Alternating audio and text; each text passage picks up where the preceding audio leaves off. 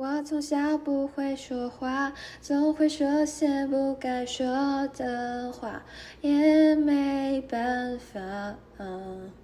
我知道我是傻瓜，我不是说情话的专家，别怪我，我搞不懂。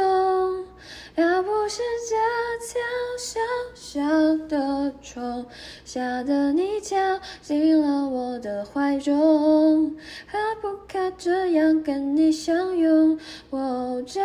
的很没用，要感谢这小小虫给我机会，这是我初次尝到恋爱滋味，感觉好奇怪，好像伤害了谁，或许我太坏，把小虫摔下来，去换你的爱。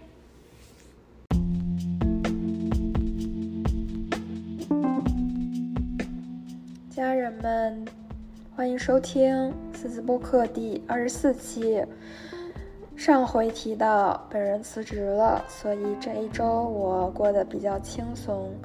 到目前为止还没有发生什么坏事儿，不像在上班的时候，每一周我都要做好，嗯，时而不时咯噔一下的心理预期。我非常享受闲着的时光。就是吃饭啊，还有逛超市的时候，我都非常的开心。上周和朋友聊天的时候，我没有提我辞职这件事儿，但是对方说，嗯，他呀说他自己，我发现我必须要忙起来，脑子里要想点事儿，要不然就会抑郁。嗯，我必须起来写 paper，work towards something，才才不会抑郁。我说我靠，好变态呀！就是难道一个积极向上的人是这样子的吗？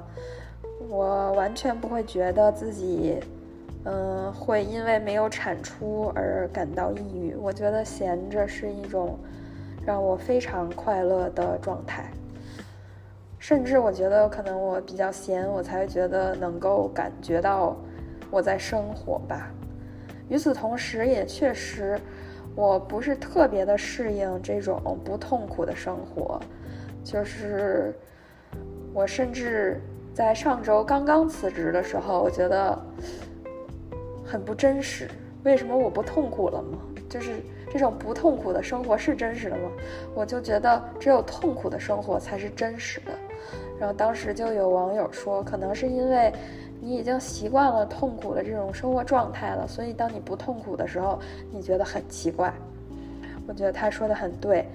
嗯，过了一周之后，我现在的状态已经比嗯一周前刚辞职那会儿适应了现在这种不痛苦的生活状态。我现在觉得不痛苦的生活才是真实的，闲着的生活才是快乐的。嗯，除此之外，这周一。我还是参加了一个面试，是一个，呃，公司的 in house 岗位，然后这个岗位是主攻这个诉讼的，我觉得和我的背景可能不是太匹配，所以我也没有特别的对他，呃，就是太上心。然后明天是周五，我还要参加另外一个面试，是在一个律所里面做，呃，律师。但据说这个律所比较有 work-life balance，不会给就是员工太多就是力所不能及的任务，所以我还是挺期待能和他们一起共事的。对，说到我又开始面试这件事儿，我经常在社交媒体上说，嗯，当代人不适合上班，不适合坐班儿。嗯，但是我却依然，呃，口是心非的去参加了这些面试，因为什么呢？因为我是一个非常 risk averse 的人，然后就是 I'm not a all in girl，我不敢把所有的赌注都赌在一件事儿上，嗯。所以现在还是参加了一些面试的。然后与此同时，我和朋友的小生意也正在逐步的开展中。我们预计大概，嗯，这个月的月底就可以正式开张了。然后大家如果有任何关于移民的问题，或者是，呃，关于这个房产的问题，呃，都可以来咨询我们。然后我们的公司名叫 Ignite Path，照亮你的前程，也照亮我们的前程。嗯，对，反正就是如果有律师需求的话，大家都是要给律师送钱的，为什么不把这些钱送给我们呢？呃，更何况我们可能收费比市面上那些无良律师更加这个方便又实惠呢。而且我们现在有最呃最有优势的一点就是我们很有 availability，就是我们可以花时间在就是您的案子上，所以请大家多多支持。如果有需求的话（括号），对，然后这周。嗯，因为我有了大把的时间，我进行了破鞋文学的一些阅读，还有一些破鞋文艺作品的观看。嗯，我在微博上问了大家有没有就是类似，呃，到了三十岁还是处男会变成魔法师，或者是经典杯子蛋糕这样的影视作品可以观看，因为我真的非常喜欢看这种日本的 BL 漫改剧。然后，嗯，这两部是我近年来最喜欢的，因为我觉得，尤其是经典杯子蛋糕，非常适合冬天看。然后它应该就是冬天拍的吧。然后它就是讲的是，呃，在职场上一个大叔被一个职场新人喜欢上，然后逐渐被他改变的故事。然后这个大叔特别的可爱，嗯，他。就是说，哦，好想像女孩子一样去，就是甜品店去吃甜品店新出的那些新品，然后就是一起拍照啊、聊天啊之类的，感觉这样很有意思。然后那个新人就说：“那咱们就去吃吧。”然后他们就去甜品店各种吃松饼啊，然后去一些就是可爱的地方去玩儿。然后，嗯，但其实这个新人一直暗恋着大叔，然后他俩就是久而久之就走到了一起。特别的温暖，然后到了三十岁还没有还还没有破处会变成魔法师，这个剧也特别有意思。他的那个赤楚卫二是我特别喜欢的一个日本男演员，因为他特别有社畜的气质，就是，呃，他本人很帅，但是他能就是把自己包裹成一个很。内很很害羞的那种状态，就是很多大帅哥演这种角色的时候会让人出戏，因为可能太帅了，就是太过耀眼或者是张扬的那种气质很难包裹住，但是他能够包裹住自己那种气质，然后就是把社畜的那种精神状态演绎的非常非常好，对，然后。呃，他就是到了三十岁还是处男，我觉得这个电视剧在日本拍很合理，因为日本男的到了三十岁还是处男，除非他特别丑，对，可能特别丑的日本男到三十岁也不是处男了，但是就真的很少，因为他们的文化就是比较开放的，尤其是在性方面，所以他们，而且他们也没有禁止早恋之类的，所以从大概初中开始就可以。有一些性方面的探索了吧，然后就是到了三十岁还是处男这件事儿，在日本就成了一个非常罕见的事情。如果这部戏在中国或者是其他文化更保守的国家拍的话，我觉得那这个世界上的不，这个国家的魔法师就会有点太多了，就不太合理了。所以这个剧我就只能在日本这样的地方拍。然后对，就是特别好看。对，然后大家就给我推荐了一些电视剧，嗯，包括有一部我觉得特别有意思的剧，叫做《Sexy 田中小姐》。然后这一部剧是有一点呃女同倾向的剧，但是目前为止，这个两个女主看起来都是女异性恋。然后其中这个比较年轻的女主喜欢上了这个比较年长的女主，嗯，是为什么呢？因为这个比较年长的女主，平时在办公室特别的一丝不苟，然后她的发型一直是那种梳起来的低马尾，戴着眼镜儿，然后做什么事情都非常认真，还敢怼上司。呃，但是呢，他在下班的时候却会在呃这个餐厅里面去跳肚皮舞，然后就是会浓妆艳抹，还穿的特别性感。然后这个女同事，她这个小女同事就发现了她这个秘密，然后就发觉得她特别的性感，就特别的就是特别戳她的点，那个那叫什么？这个反差，对，她就喜欢这种反差感，然后就挺喜欢的吧？对，然后这个女主。这个这个年长的女主，她是一开始也特别的自卑、特别内向的一个人，但是肚皮舞改变了她。她觉得，首先她嗯去练肚皮舞，是因为她觉得肚皮舞可以改改善她的体态。然后，但是久而久之，她发现了肚皮舞对于每个人来说都是一个不一样的课题，每个人都可以从肚皮舞里面找到属于自己的答案。嗯。还是挺 inspiring 的，但是他这个剧里边的男异性恋真的很让人倒胃口，所以也有很多网友觉得看了看到一半看不下去了。嗯，对，然后除了这一部电视剧之外，我还发现了另外一部特别好看的破鞋电视剧，破鞋题材电视剧。然后这个破鞋真的特别的破，因为它是讲的是。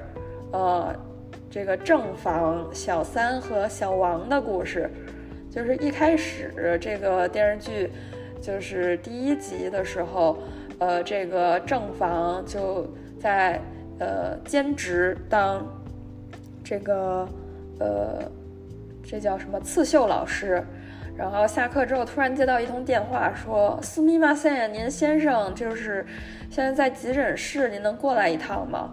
然后他就很震惊，就去了医院，然后发现呢，他先生就是昏迷了，是叫什么腹腔出血了，然后旁边还有一个小伙子，然后这个小伙子说，这个这个大哥，这好大哥洗澡的时候啊，突然摔倒了，然后摔倒了之后就突然昏迷，然后我就赶紧把他送医院来了，然后这个正房呢就觉得很奇怪。但是也管不了这么多，赶紧签字做手术吧。做完手术之后，好大哥推出来发现啊，就是，呃，这个失去知觉，就是，呃，就是昏迷的一个状态。然后医生说这个手术做的不错，然后把这个体内的积血排了出来。但是呢，他究竟什么时候能苏醒，咱也不知道。然后这个这个正房就说行吧，然后就。把这个好大哥转移到家里面去照顾他，然后他这个家里面情况比较复杂，他俩是结婚了二十年，但是没孩子，因为这个俩人这个有不孕不育的这个这个症状啊，所以俩人一直试图要孩子没成功。然后呢，家里面有这个。呃，好大哥，还有这个妻子，也就是咱们的这个正房，以及好大哥有这个阿尔兹海默症的妈妈，三个人一起生活，所以平时的时候，这个正房还得一直照顾这个好大哥他妈，然后这大哥他妈也是挺这个怎么说呢？呃。这是一个一个挺大的负担，对于正房来说，因为他每天都得给这个老太太做饭，然后老太太还是吃完午饭就问晚上吃什么，吃完晚饭就问明天早饭吃什么的这种人，一顿不落。就是虽然这个有健忘症，但是他永远不会忘了吃饭。然后这好大哥还有一个亲亲生妹妹，这亲生妹妹也就是这个对家庭啊毫无这个贡献。就是还经常把自己的宠物寄养在这个好大哥家，然后也是这个好大哥的妻子，咱们的正房在一直照顾这个这个弟妹，不是弟妹，这个这个怎么说？自己丈夫的妹妹是怎么称呼啊？哎，不知道咋称呼了，就称呼她为妹妹吧。就是还得给这个妹妹妹妹 in law。去照顾宠物，然后现在他身上的重担就是愈发的沉重了，然后他也搞不清楚就是这小伙子是干啥的。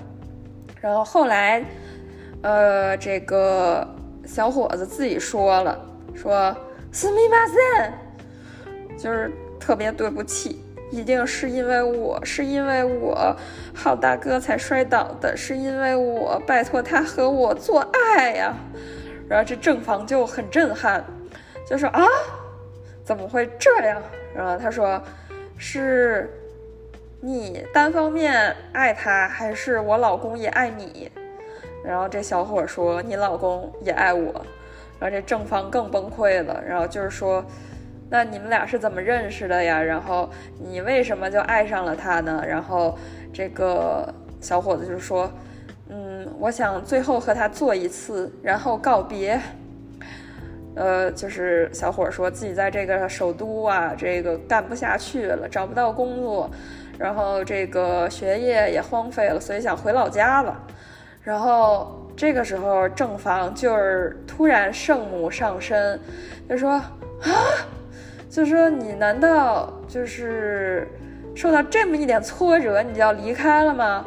然后就是我老公也是，你就你决定告别，你就能告别。你知道你决定离开了，他同意了吗？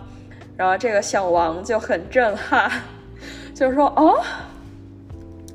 然后这个老婆正正房正房老师就是又继续在教育他。就是为什么你要把自己的感受放在第一位？你只喜欢健康温柔的他们？我老公没办法和你做爱，你就不爱他了吗？你们俩这连外遇外遇都算不上，你这俩算算狗屁加加酒。然后这个小伙瞳孔地震，就是说觉得不知道这个女的吃了什么就是东西，然后现在这么的疯狂啊。然后小伙就说，嗯。想了想，就觉得不行，你这是在侮辱我们的爱情。然后这小伙就说：“我决定我不离开了。”然后就开始和正房一起照顾照顾瘫痪的好大哥，就是正房成功把小伙儿给 PUA 了。然后在一边 PUA 他照顾自己的老公，然后一边去了解他们俩之间发生的故事。说你俩咋在一起的？小伙就说呀，这个是在一个酒吧里，我经常去这个酒吧。我发现呢，这个好大哥也一特别喜欢这个酒吧，就是我俩经常就是偶遇。然后是但一直没说话，说话的原因呢是好大哥有一次在跟这个 bartender 聊电影儿。然后他怎么想都想不起来呀，有一个这个导演叫啥名儿？他说叫啥名儿来着？这个导演。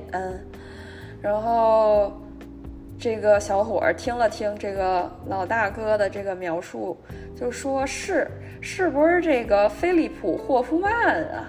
然后好大哥就说：“我靠，就是菲利普霍夫曼，我怎么没想到呢？我怎么没想起来呢？”然后他们俩就开始相谈甚欢啊，俩人都特别喜欢看电影儿。然后这个正方就就开始辣评了，就哈，很一般嘛，就是你们俩这个相遇的场景。然后这个小王就继续说说，这个好大哥说你不喜欢看僵尸电影儿，就是他每次想看僵尸电影的时候，你都不陪他看，但是我爱看，我俩看的老开心了。然后就有一次。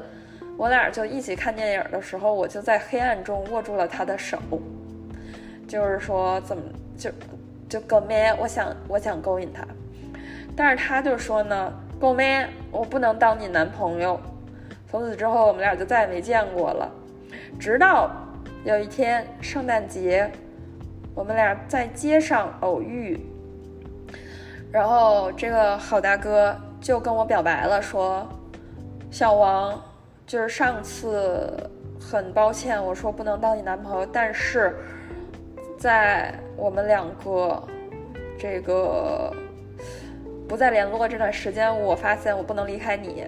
然后小王就说：“kiss，让我们在街上尝试 kiss 吧。”然后好大哥就和小王在圣诞夜这一天，在这个非常浪漫的东京的街头。进行了一个这个热烈的拥吻，非常的美好。然后这个正房就说：“停停，就是不用再说了，我懂了。”然后，然后这小王就说：“你懂我们俩的爱情吗？这是一种。”这个是一种命运般的爱情，就是我们俩就是命中注定，我爱你，命中注定在一起。然后正房说行吧，一般。然后，然后他就是说，就是总而言之，言而总之，你就得留在这儿，呃，陪我一起照顾这个你的好大哥，我的老公。然后小王说行吧。然后照顾着照顾着，这俩人突然之间有人按门铃儿，然后打开门一看，俩孩子。一个是十岁左右，一个是三岁左右，然后这个正房就觉得很纳闷儿啊，然后这俩人儿就是突然就进闯进他们家，然后这小的小姑娘还说啊，这个好大哥爸爸，然后就冲进来了，跳到了这个瘫痪的好大哥身上，然后这个正房就是瞳孔地震，小王也瞳孔地震，呃，说这个是咱。咱俩老公的私生子吗？然后这个十岁的孩子就是说，哎，我妈病了，我们俩现在没人照顾，所以就是咱们现在走投无路了呀，就来找这个好大哥爸爸来了，就是很抱歉呀。然后这个正房就是说啊，那你妈在哪儿呢？然后这俩孩子说，咱妈不是我们俩的妈妈，也在这个医院里。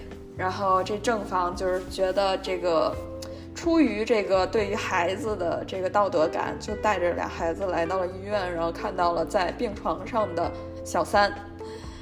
这个小三呢是和老大好大哥在另外一个居酒屋认识的，小三儿是在居酒屋打工。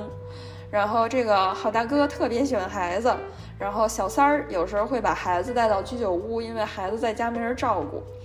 完了，这好大哥就说：“哇，好喜欢小孩儿啊，ski ski ski ski ski ski，这个我也想要孩子，但是我跟我老婆呀要了好多年都没有要到。然后这俩人久而久之呢就勾勾搭上了。呃，好大哥每个月帮小三儿付房租，就是还各种照顾，然后跟孩子一起玩儿啊什么的。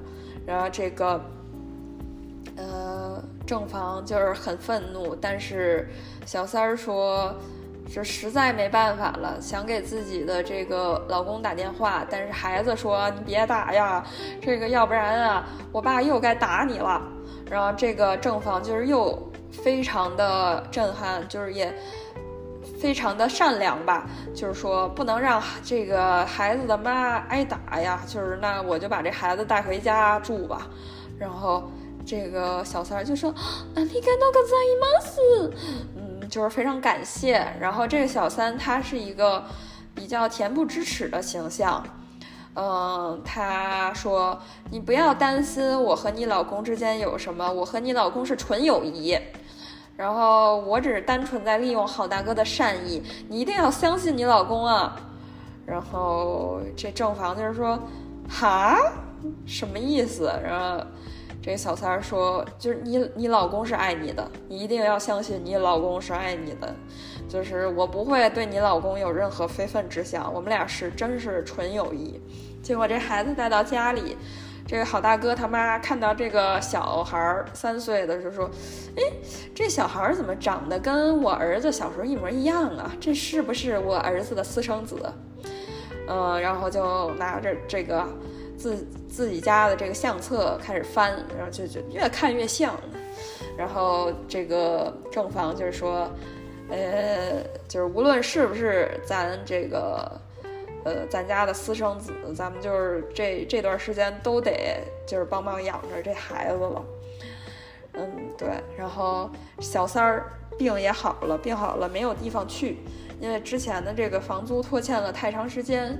这个好大哥又昏迷了，没办法给他付房租，呃，咱正房不不太可能这个帮忙付房租，但是还是帮忙付清了之前欠的房租，然后就跟这小三儿说，你也留我家吧，就是帮忙一起照顾好大哥。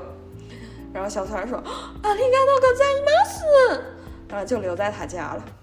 仨人，小三、小王还有正房，就是从此就一呃一起照顾。好大哥。